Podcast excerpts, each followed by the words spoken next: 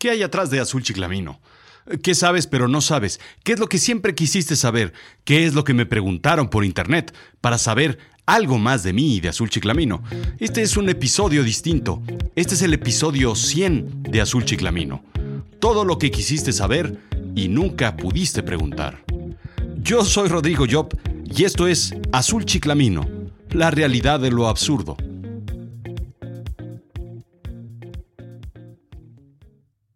Hoy se cumplen 100 episodios exactamente de Azul Chiclamino. Entre ellos, hay otros 10 o 12 o 15 o 20 que no son episodios como tal, sino son bonus track, son narraciones, son otra cosa distinta, pero episodios este es el episodio número 100 y lo que quería hacer era explicarte y contarte algo sobre lo que te hace falta saber sobre Azul Chiclamino. Estas son algunas de las preguntas que me hicieron por internet cuando les pedí que me preguntaran algo que quisieran saber. Lalo-Tzin de Instagram me pregunta, ¿por qué existe Azul Chiclamino? ¿Qué te orilló a crearlo? Sabes, hace algún tiempo me quedé sin trabajo. El proyecto en el que estaba dejó de tener sentido para la organización y se canceló. Así es que sabía que, iba a estar algún tiempo sin trabajo. En lo que buscabas, en lo que encuentras, en lo que encuentras una, una razón interesante por la cual hacer algo y no solamente tener un trabajo por, por tener un trabajo. Así es que mi esposa me recomendó una cosa. ¿Por qué no durante todo este tiempo estudias lo que siempre quisiste estudiar? Le dije exactamente, eso es una excelente idea. Y le pregunté qué es lo que siempre quería estudiar. Ella me dijo que siempre quería estudiar locución, doblaje, el uso de la voz. Me pareció una excelente idea. Poco tiempo después ella me trajo la tarjeta de una recomendación de una amiga suya que había estudiado locución y doblaje. La escuela se llamaba La Cuarta Pared. Así es que, un poco, pues, incrédulo, fui a tocar la puerta de la escuela y fui a pedir informes. Me hizo sentido todo lo que, lo que implicaba una escuela, pero nunca había estado yo en una escuela de arte. Y me llamó muchísimo la atención. Dije, bueno, nada tengo que perder. Así es que aposté, entre comillas, por cuatro clases. Me inscribí y tomé cuatro clases de locución y doblaje. Así es que me metí a la escuela y a la cuarta clase me di cuenta de que había muchísimas cosas interesantes. Era algo que además me divertía, me entretenía, era algo que aprendía, era algo que me distraía por completo. Así es que me quedé. Dos años después me gradué. Salí de, de locutor y actor de doblaje. Me encantó la idea.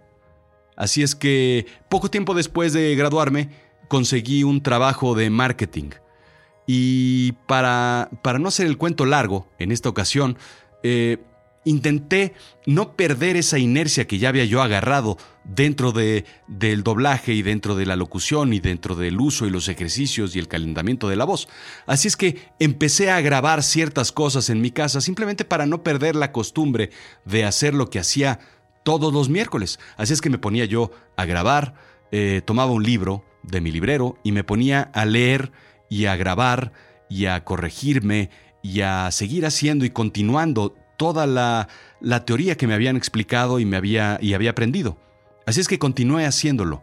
Cuando me di cuenta que, que estaba yo leyendo textos de alguien más, pues dije, pues si soy escritor, entonces, pues ¿por qué no escribo yo mis propios textos y entonces empiezo a grabar mis propios textos? Y eso fue lo que hice. Empecé a grabar y a escribir y a escribir y a grabar y a grabar y a escribir. No hacía sentido nada de lo que hacía. Así es que empecé a, jugar de cierta forma como si estuviera yo en un programa. Y empecé a hacer un episodio cero. Y después no me gustó y empecé a grabar el episodio 00.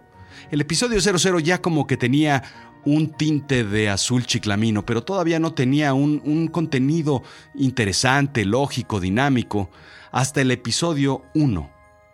Ya que empecé a grabar el episodio 1, lo que hice fue pensar cómo publicarlo y cómo compartirlo.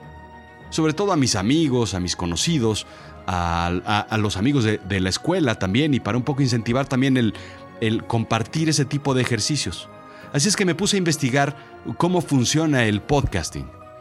Y me di cuenta de que había un cierto instructivo que empecé a seguir. Así es que, fase 1, ¿cuál es el nombre de su podcast? Tenía yo un dominio comprado hace algunos años que se llamaba Azul Chiclamino, así es que puse el nombre simplemente como, como prueba, como juego, como continuación, como experimento, Azul Chiclamino. Y después te ponían, eh, el siguiente requerimiento era una foto, un arte. Así es que con la cámara de la computadora me tomé una foto que se parecía muchísimo a mí. Así es que lo que hice fue distorsionarla con colores, distorsionarla con, con algo de Photoshop, muy sencillo, pues para que se viera pero no se viera que soy yo y además tuviera que ver con el azul chiclamino. Así es que hice el upload de la foto. Poco a poco me fui avanzando en los pasos, los pasos, los pasos, los pasos. Cuando me di cuenta, en el siguiente enter apareció un letrero que decía, usted ya tiene listo su podcast, bienvenido, póngase a trabajar. Así es que, pues ya no sabía ni en lo que me había metido, así es que el episodio 1 simplemente lo subí.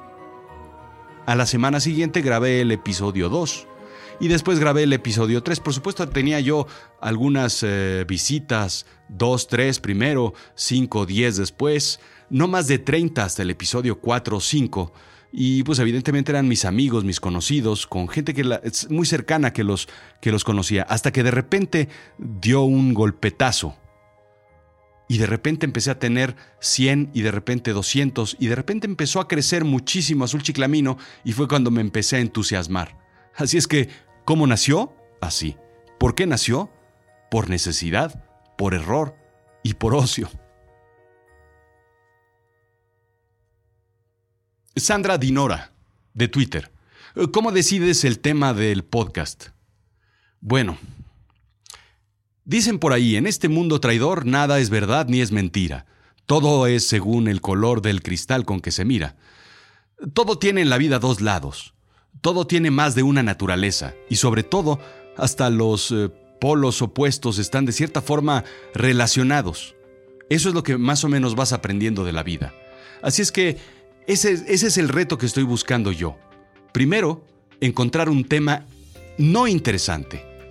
Esa es la parte bonita de este, de este podcast, que tiene que ser completamente absurdo. Algo que te, resulte curioso, pero opuestamente curioso. Normalmente esas preguntas son las que te rondan en la mente un par de minutos eh, mientras estás tomando un helado, mientras estás caminando pero pronto se esfuman. No le das seguimiento, no les haces caso porque de cierta forma son ruido que tienes en tu cabeza. Esas son las que quiero contestar, esas son las que quiero perseguir, así es que las apunto. Buscar después un ángulo. Alejarme lo más posible del ángulo lógico. Entonces, si lo lógico de un tema es resolverlo a través de la ciencia, bueno, pues entonces trato de resolverlo a través de lo paranormal. Si lo interesante lo normal es encontrarlo a través del arte, entonces lo busco a través de otro tema completamente distinto y opuesto. Después, buscar una fuente relevante. Después, este, una, una fidedigna que te dé la información correcta.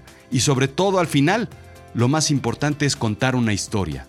Porque el mundo está lleno de sabelotodos, pero es muy difícil encontrar a alguien que sepa verdaderamente contar una historia entretenida sobre un tema absurdo y sobre algo que sea verdaderamente irrelevante en la vida, pero al mismo tiempo interesante. Si logras hacer interesante algo irrelevante o absurdo, entonces ya la hiciste. Mayela de Instagram. ¿De dónde sacas tanta inspiración? Como comentaba, es, es, la parte más importante, es contar historias, narrar historias. Antes que otra cosa, soy un storyteller, soy un narrador de historias.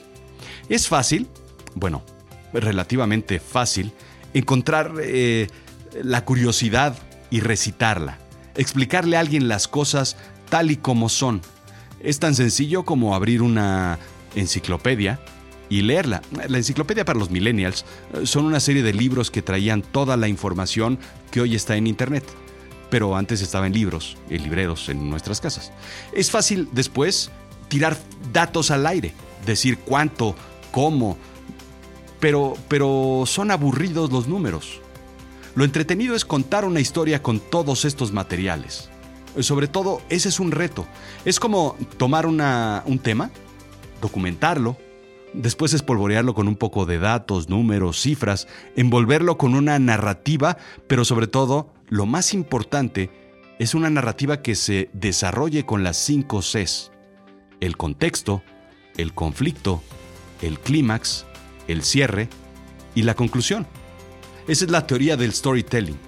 Y después, tratar de convencer a alguien de algo que sabías pero no sabías o de algo que crees que no sabes y no tienes una idea.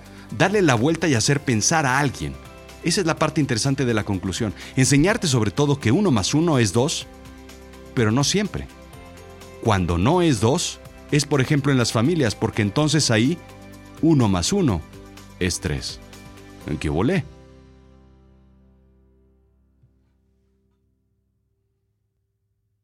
Jorge E.R. me pregunta, ¿qué libro me marcó o cuál fue el parteaguas de tu vida? Hay varios libros y escritores que, que me gustan mucho.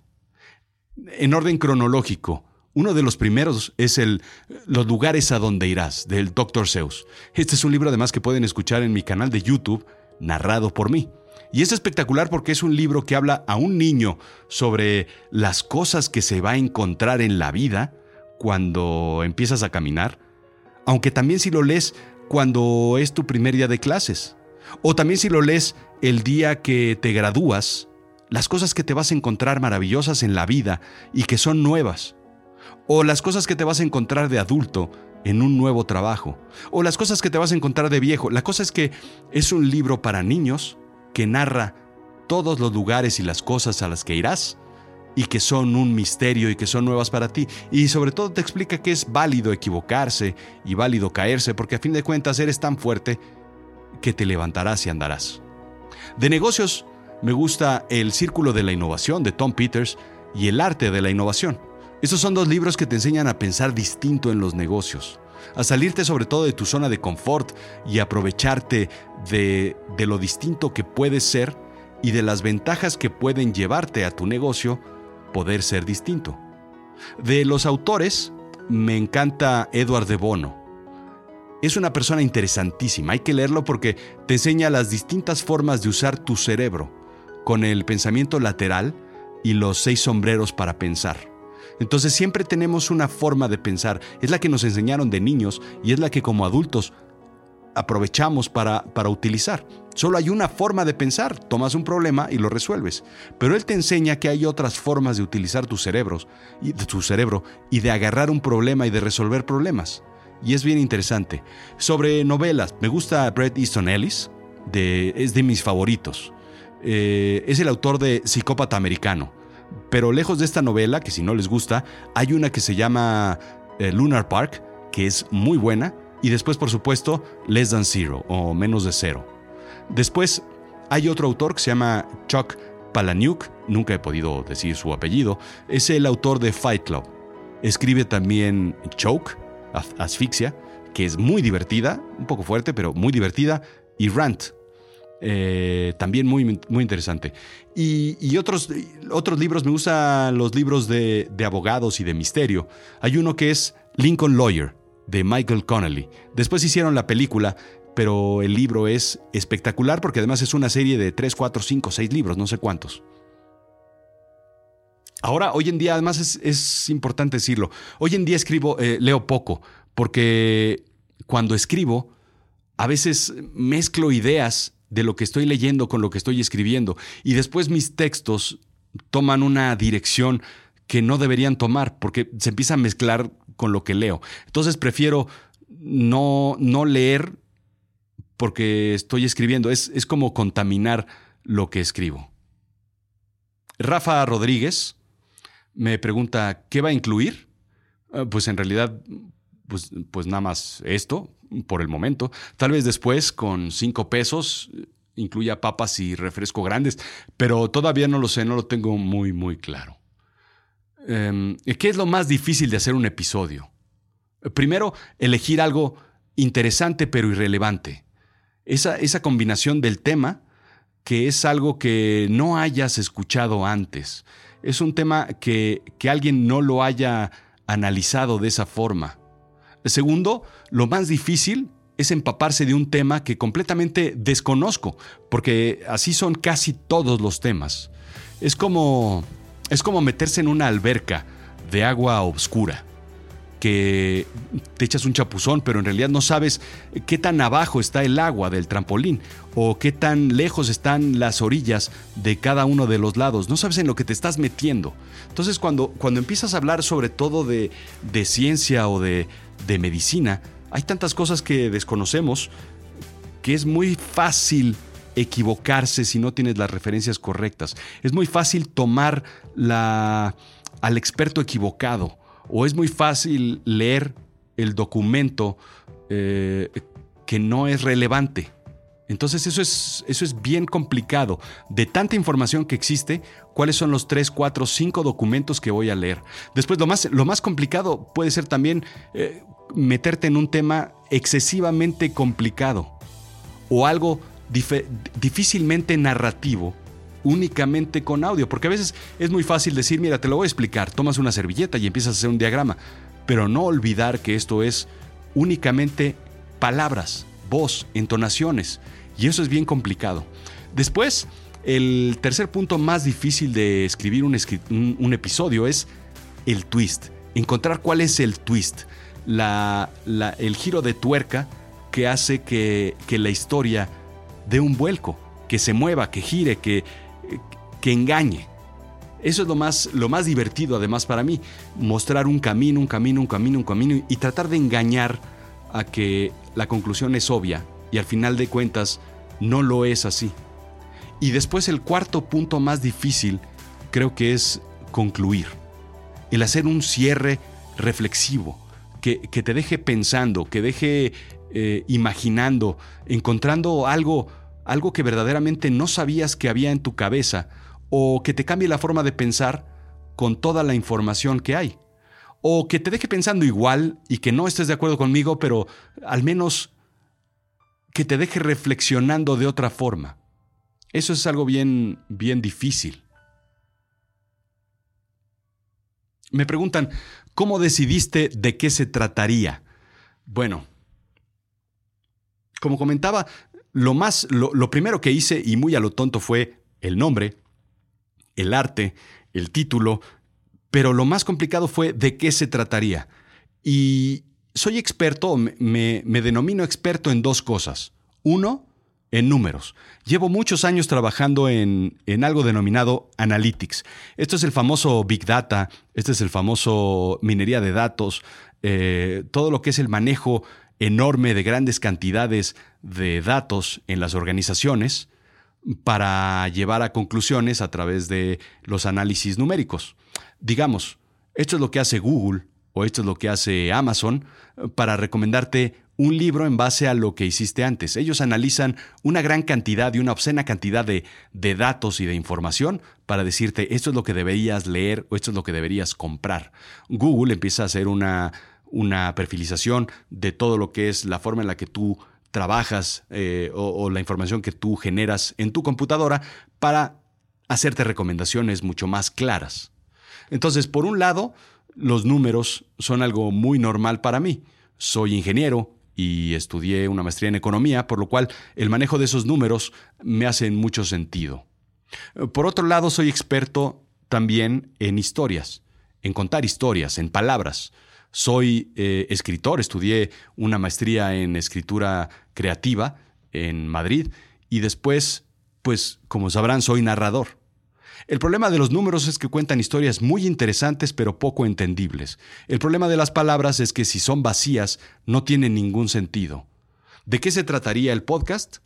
Pues de esa suma, de contar historias con números, con cifras, con inteligencia, con cuestiones eh, de conocimiento, pero que no se vuelvan aburridas, sino que sean divertidas y sobre todo que tengan eh, algo de humor o de sarcasmo. Eso creo que es lo más, lo más interesante. ¿De dónde es tu apellido? me preguntan. Bueno, mi apellido es catalán. Yo soy mexicano, yo nací aquí, pero Job es catalán significa lobo. Tal vez hayas escuchado el Job y la capucheta vermellá, que es el lobo y la caperucita roja. Como verás, tampoco hablo catalán. Bueno, pues este es el episodio 100. El episodio 100 de una serie que comenzó con un episodio cero que hablaba sobre la economía y los viajes interestelares. Ese fue el programa piloto, en donde hablaba sobre la forma en la que un premio Nobel de Economía hablaba y pensaba sobre lo que iba a ser los viajes interestelares y la forma en la que la economía se iba a comportar. Después hablé de Trump y de los superpoderes y sobre los niños y lo que tiene que ver con la política. Después hablé sobre los árbitros. ¿Quién quiere ser árbitro? Sobre café hablé varias veces. Sobre periodismo también hablé. Hablé mucho sobre psicología y sobre la forma en la que México se estaba comportando.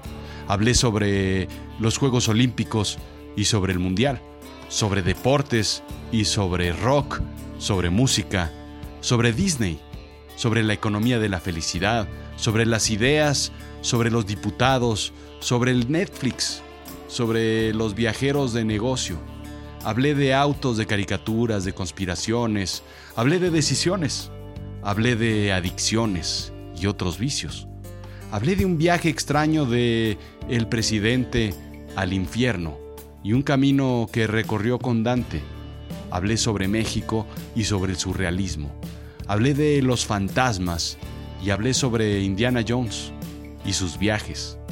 Hablé sobre marcas, sobre pirotecnia, sobre el Grinch. Hablé sobre el capitalismo y sobre la medicina. He hablado del amor, de la seducción, de la creatividad. Hablé de Hitchcock. Hablé sobre la muerte y hablé sobre todo de que todo lo malo a fin de cuentas iba a pasar.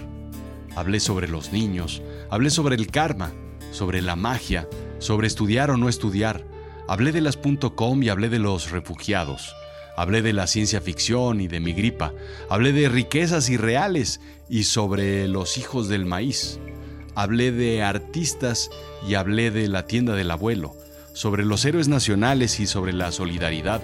Hablé del temblor. Hablé de pensar y reír. Hablé de la última morada que íbamos a tomar. Sobre la, la forma en la que el cuerpo se está resistiendo a todo. Hablé de muchas cosas como el juego de la guerra y que a veces toca soñar. Hablé de que este es un mundo maravilloso y de los deseos que debes tener. Hablé sobre los consejos que debes tener para la incompetencia y sobre la ciencia de la risa. Hablé de las abejas y sus empresas familiares. Hablé de Hawking cuando se fue, cuando murió. Y hablé de la economía de la religión del viaje y no del destino, hablé de la fotografía, del talento genético que tenemos y de muchas otras eh, cuestiones como el lado femenino que a fin de cuentas todos, los muy machos, también tenemos. Y sobre la historia de los jeans. Hablé de Rusia y hablé de la economía de los museos. De muchas cosas estuve hablando. Y lo más interesante es que nunca, nunca, nunca toqué un tema más de una vez. Muchas veces me reclamaban que si era, cómo era posible que, que no hablara de esto o que sí hablara de esto otro. O que un tema ya cansaba o que, o que esperaban un tema que les gustara, pero siempre la idea de Azul Chiclamino es hacer algo distinto cada semana, tocar un tema de una forma distinta y sobre todo, sobre todo dejarles mensajes ahí escondidos. ¿Los han encontrado? Sobre todo al final de los episodios. Si te esperas, si te esperas un poquito a ese espacio en blanco, tal vez encuentres algo, algo interesante. Esto fue Azul Chiclamino, la realidad de lo absurdo. Espero que te haya gustado, aunque sea entender y saber un poquito más de mí, un poquito más de lo que pienso y de la forma en la que se crea y se construye este episodio. Muchas gracias y sobre todo a todo mi equipo. En la dirección general, Rodrigo Job. En la dirección y producción, Rodrigo Job. Locución, Rodrigo Job. Investigación, Rodrigo Job. En el guionista, Rodrigo Job. Edición, Rodrigo Job. Musicalización y sonido, Rodrigo Job. Marketing y ventas, Rodrigo Job. Finanzas, Rodrigo Job. Diseño e idea, Rodrigo Job.